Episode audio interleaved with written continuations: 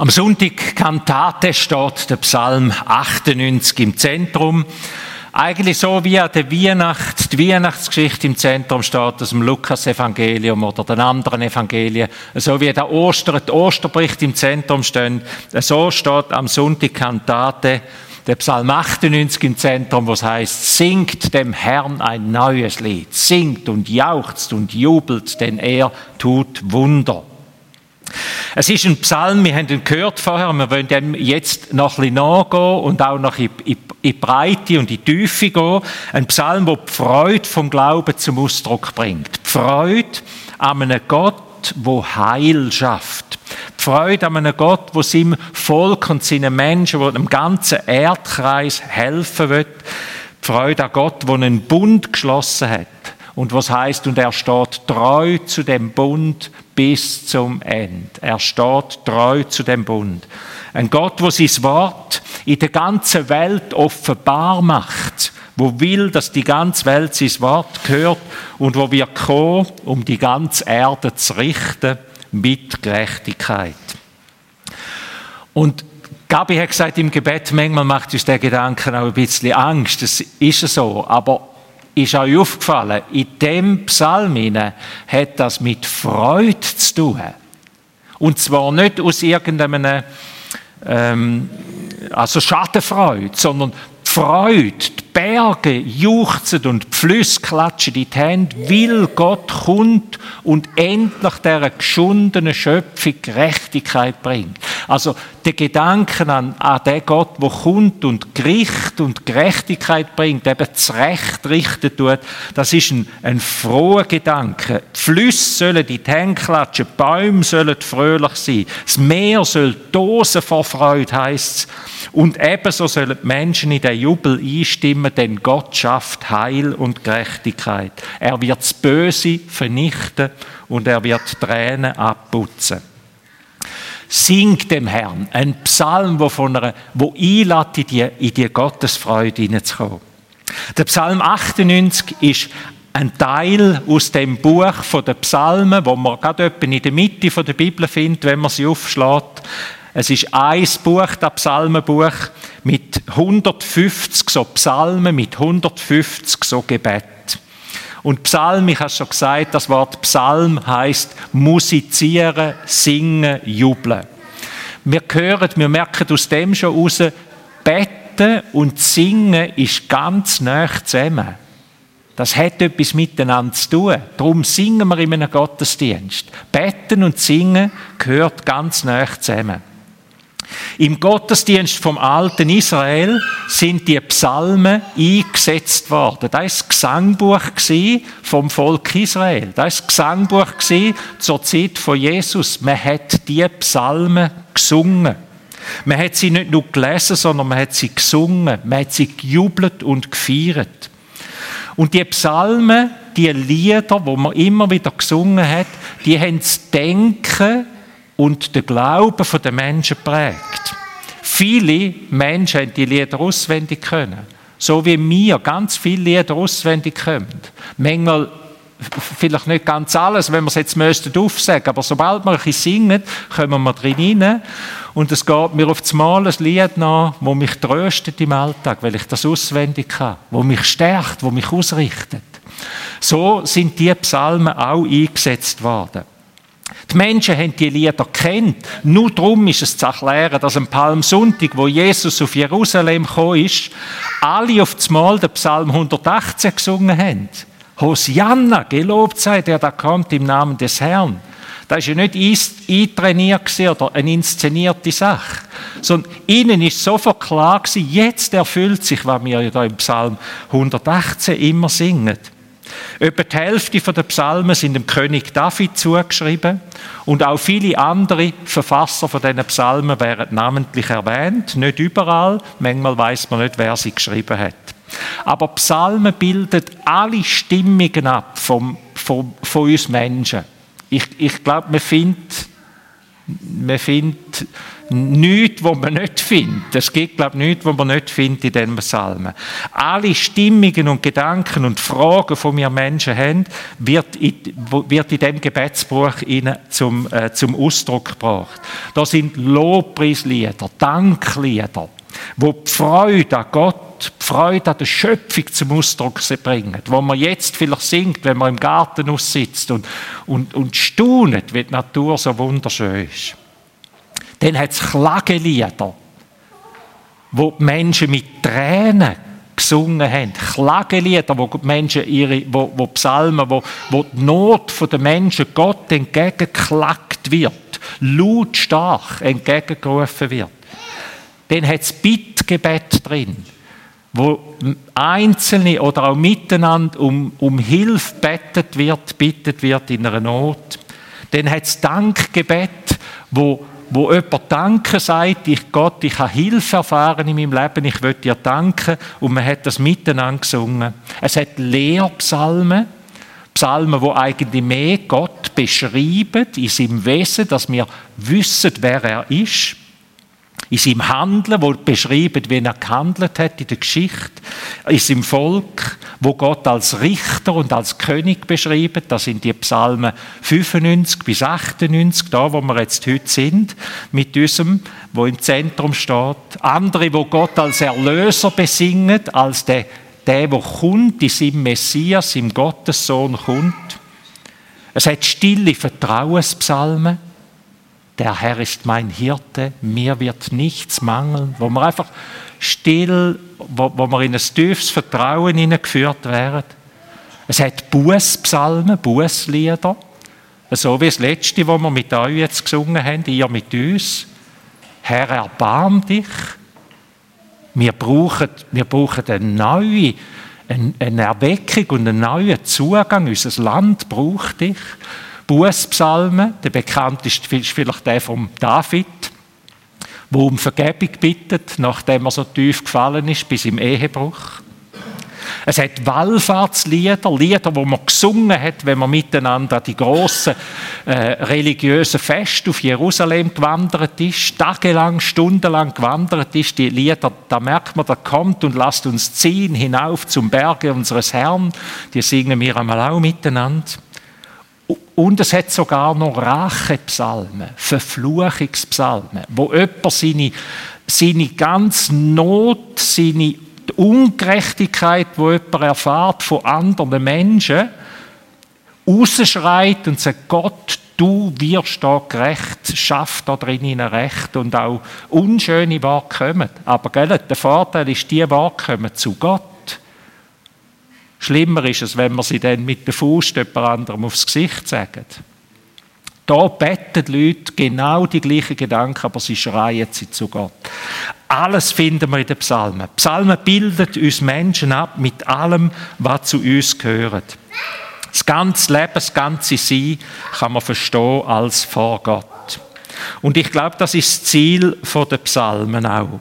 Das Ziel der Psalmen ist, dass sie unseren Glauben formen tun dass sie uns Ausdruckformen geben, einen Inhalt geben, dass sie uns im Glauben prägen. Psalmen helfen uns, Gott so zu sehen, wie er wirklich ist. Und nicht so, wie ich ihn gern hätte und wie ich mir in meinem kleinen Wesen zusammenbastle. Oder ich, ich, ich weiß nicht, wie ihr bettet. Aber ich bete vielmal sehr klein. Oder ich denke mir, so Gott müsstest du sein, das müsstest und solltest und so könntest doch jetzt. Und sehr klein, denke ich, von meinem Gott in meinem Gebet.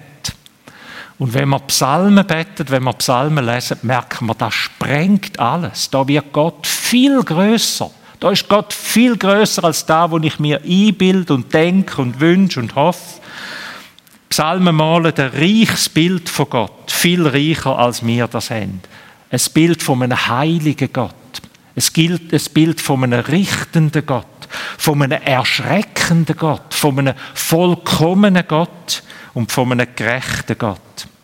Psalmen führen uns in dem Sinn hin zum lebendigen Gott, nicht zu unserem Wunschzettel Gott. zu dem kleinen Wunschzettel Gott, oder? sondern hin zu dem Gott, wo wir wirklich dankbar sind, dass es ihn und dass, er, dass es uns gibt und dass er uns ruft. Der Eugene Peterson, ein, ein amerikanisch-kanadischer Theologieprofessor, er sagt das wunderschön. Er sagt, aus uns selbst heraus beten wir zu einem Gott, der uns sagt, was wir gern hören, oder zu dem Teil von Gott, der uns einleuchtet. So beten wir, da wo wir gern würden und hätten.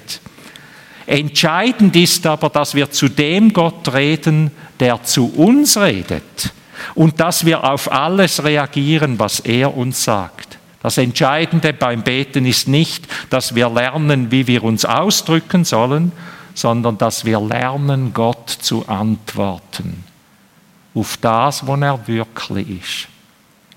Im Psalm 98 heißt das, mit den Bildern, die dort gebraucht werden, Gott ist König und Richter.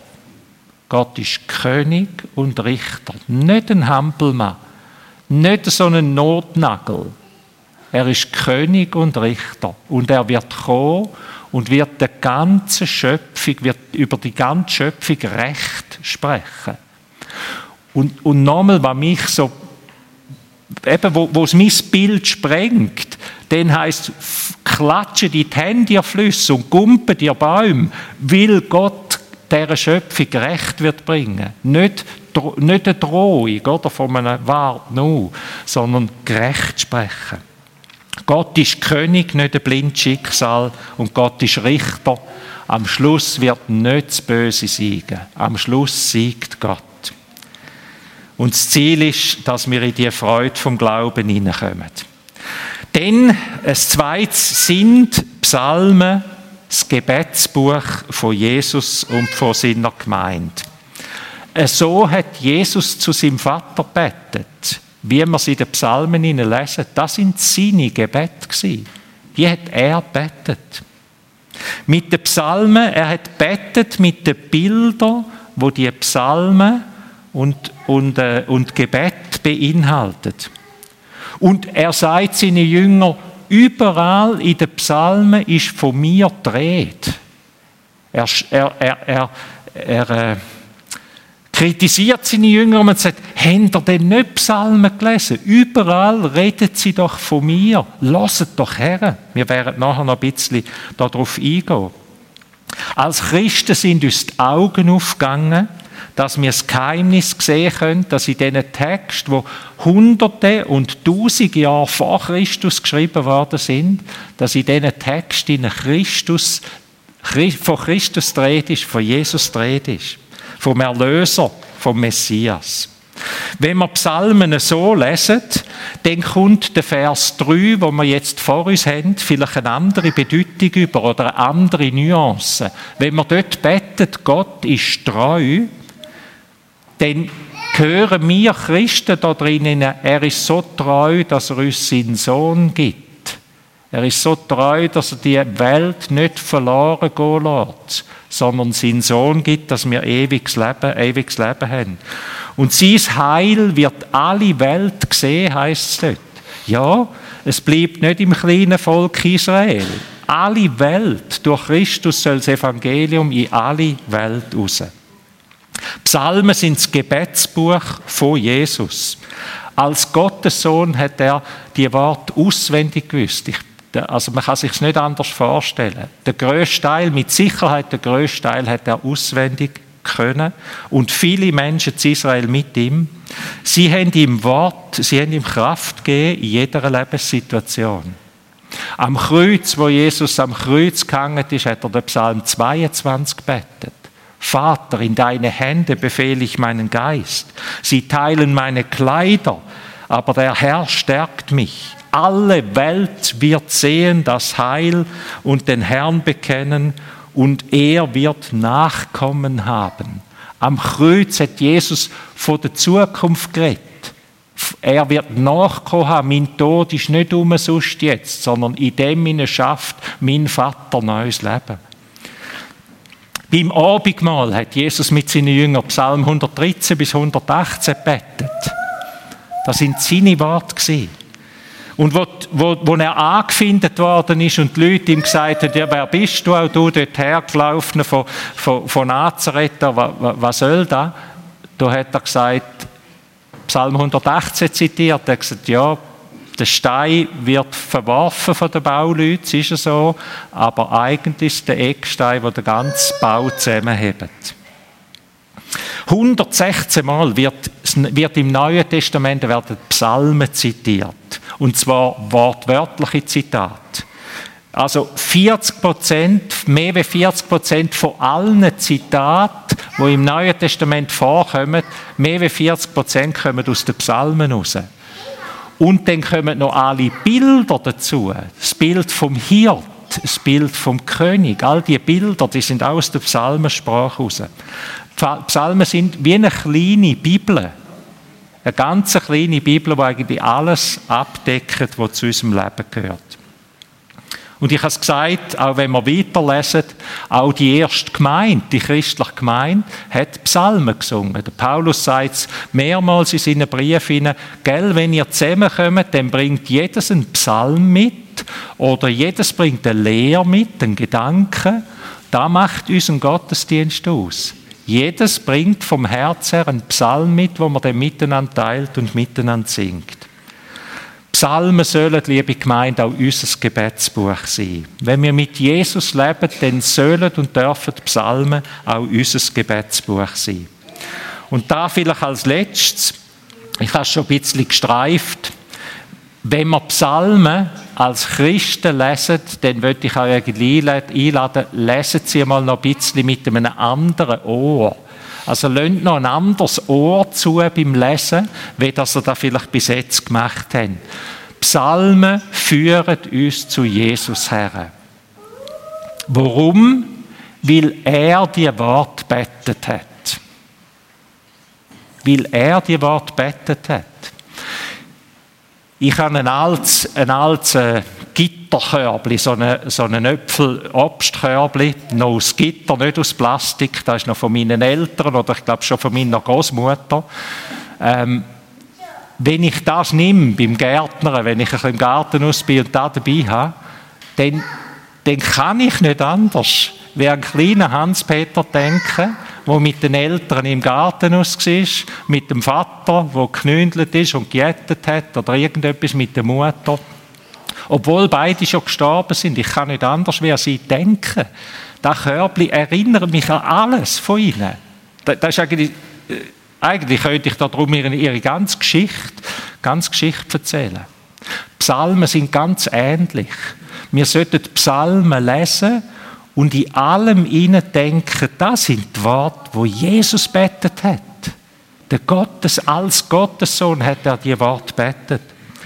Und das Zweite, sie erinnern uns, Psalmen erinnern uns an Jesus mit allem, was sie sagen. Ich habe es schon erwähnt, Jesus hat gesagt seiner Gemeinde, äh, Psalmen redet von mir. Also leset doch, betet Psalmen und überlegt euch, wo redet denn der Psalm von Jesus? Abgesehen davon, dass ich ihm jetzt ganz nah bin, weil er die Worte auch betet hat. Aber wo redet denn die Worte von Jesus? Und dann kommt jeder Psalm nochmal einen anderen Klang über. Wir haben es vorher, der Herr lässt sein Heil verkündigen, vor den Völkern macht er seine Gerechtigkeit offenbar. Eigentlich müsste es da das Kreuz und du verstehst, Gott vor Augen sein. Das ist, das ist eigentlich das Bild, das da besungen wird. Gott, du machst dein Heil der ganzen Welt offenbar und du lädst uns ein, ein Teil von dem zu sein. Leset betet und leset die Bibel und denkt äh, die, die Psalmen, betet die laut durch und denkt dabei, Jesus hat die auch betet und sie redet von ihm. Psalmen sind Lieder von Jesus in dem doppelten Sinn. Und ich lade euch ein, in der neuen Woche oder in der kommenden Zeit vielleicht einmal ganz bewusst einen Psalm führen zu nehmen der Benedikt hat im Kloster, seiner Klosterregel gesagt, in einer Woche alle Psalmen beten.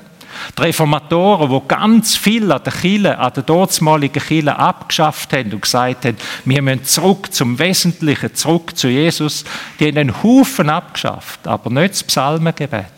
Weil sie gewusst haben, Psalmengebet, Psalmen, beten, laut beten, das ist das Zentrum, das ist das Herzstück, wo uns, unseren Gott, äh, wo unseren Gott uns ganz groß wird und, und ein lebendiger Gott und eben nicht ein, ein kleiner ist, den ich mir mache. Leset die Psalmen laut, betet die Psalmen laut für euch und schaut, was das mit euch macht. Und lasst euch den Blick ein bisschen schenken. Die Psalmen reden von Jesus.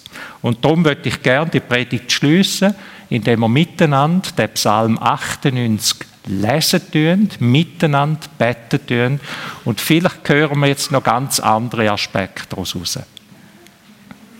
ein Psalm.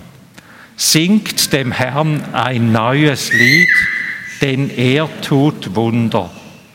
Er schafft Heil mit seiner Rechten und mit seinem heiligen Arm. Der Herr lässt sein Heil verkündigen, vor den Völkern macht er seine Gerechtigkeit offenbar. Er gedenkt an seine Gnade und Treue, für das Haus Israel. Aller Welt Enden sehen das Heil unseres Gottes. Jauchzet dem Herrn alle Welt, singet, rühmet und lobet. Lobet den Herrn mit Harfen, mit Harfen und mit Saitenspiel, mit Trompeten und Posaunen, jauchzet vor dem Herrn, dem König. Das Meer brause und was darinnen ist, der Erdkreis und die darauf wohnen. Die Ströme sollen in die Hände klatschen und alle Berge seien fröhlich vor dem Herrn. Denn er kommt, das Erdreich zu richten er wird den Erdkreis richten mit Gerechtigkeit und die Völker, wie es recht ist. Amen.